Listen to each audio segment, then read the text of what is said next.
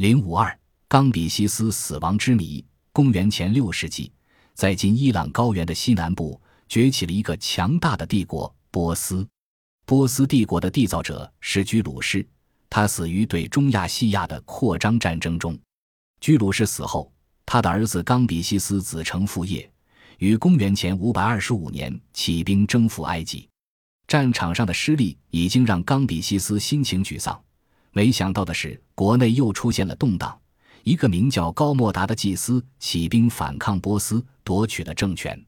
父亲刚刚创立的天下不能毁在自己的手里。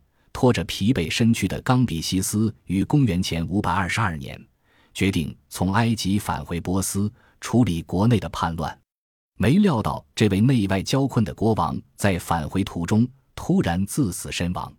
冈比西斯是否自死？怎样自死？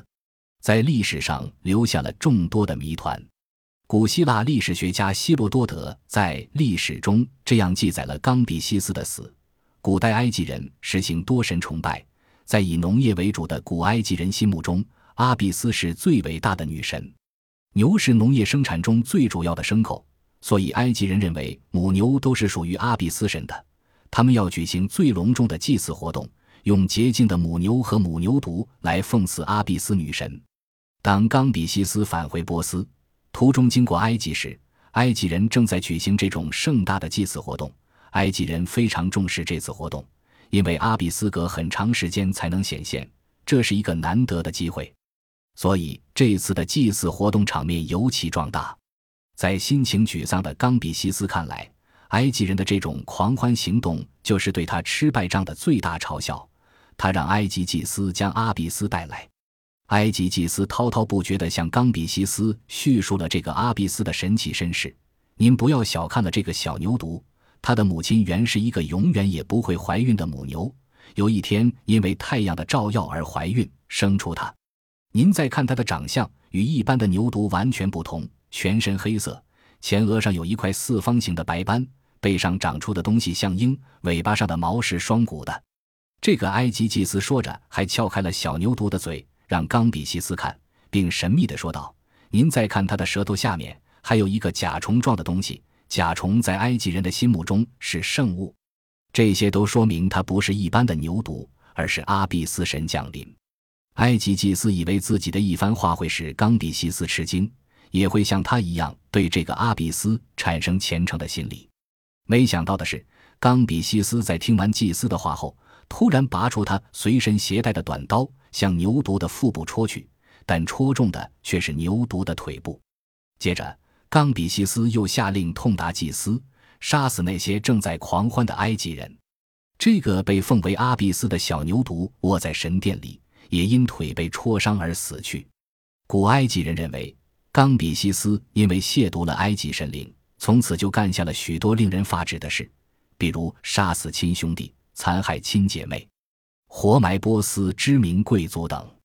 最后，冈比西斯终于把祸引到了自己身上。他从埃及前往苏萨，想承办篡夺波斯王位的祭司高莫达。有一次在途中上马时，冈比西斯的佩刀刀鞘的扣子松掉了，里面的刀刃就刺中了他的腿部，正好伤着了他过去刺伤埃及神牛阿比斯的同一部位。这一刀伤导致了冈比西斯大腿溃烂，最后丢掉了性命。近代以来，许多历史学家在叙述冈比西斯之死时。也往往采用了上述埃及人的说法，只是一般都剔除了其中的有关因果报应这一成分。在古代，关于冈比西斯之死，除了埃及人这一说法之外，波斯国王大流士镌刻在贝希斯敦岩壁上的铭文也谈到冈比西斯之死，但写的极为简略，只是用了一句词组一带而过，而对这一词组的不同翻译和解释，也直接形成了不同的看法。一种意见认为，铭文中词组的意思是自杀。持这种观点的人认为，冈比西斯在埃塞俄比亚战败，本来心情就很沮丧。这时，国内又传来高莫达篡夺王位的消息，内外交困的情况下，冈比西斯在绝望中以自杀来结束自己的生命。另一种意见认为，铭文中词组的意思是自然死亡，而对自然死亡的具体情况缺乏详细的叙述。第三种意见认为，铭文中“词组”的意思是“自死而死”，很难将其解释为自杀，并且在亚述楔形铭文中表示，自杀的词语完全是另外一种样式。这组词语也不表示自然死亡。他们认为，自死之说和希罗多德的技术相吻合。这种表达方式反映了大流士的一个观点，即冈比西斯之死未能逃脱因其所犯罪行而遭受的惩罚。此外，还有一些学者认为冈比西斯是被他杀身亡的，一种可能是被米底的马高斯祭司所杀。米底位于伊朗高原的西北部，国内反叛首领高莫达就是米底人，是米底祭司贵族的代表人物。高莫达政变是波斯历史上的一段小插曲。传说冈比西斯有一个亲兄弟巴尔迪亚。冈比西斯在公元前五百二十五年远征埃及之前，已派人秘密地把他杀死。可是到公元前五百二十二年，巴尔迪亚居然死而复活，夺取了王位。这个建位者不仅与冈比西斯的兄弟同名，而且相貌也长得十分相似，以致人们分辨不出真伪。只是这个建位者由于少了两只耳朵，才最后露出了马脚。因为在波斯，只有犯罪的人才会被割掉耳朵，说明这个建位者曾经是个罪犯。他就是高莫达。已经坐上国王宝座的高莫达，听说冈比西斯在返回波斯的途中，所以可能派手下的人杀死了他。这里有必要交代一下高莫达的结局：冈比西斯死在返回波斯的途中，但高莫达的国王梦也只做了七个月，就被冈比西斯的堂兄弟大流士所杀。大流士把他镇压高莫达的功绩刻在了伊朗科尔曼沙城东的贝希斯敦的峭壁上，至今这座浮雕还在向人们默默诉说着波斯历史上的这段插曲。浮雕上大流士威风凛凛，他头戴王冠，左手持弓，又脚踏着伏在地上的高莫达。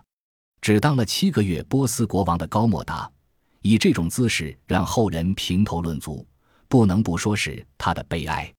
关于冈比西斯死亡的地点，同样也有不同的说法。有人认为冈比西斯死在叙利亚的阿格巴迪纳，有人认为他死在了巴比伦，有人认为是死在了大马士革等等。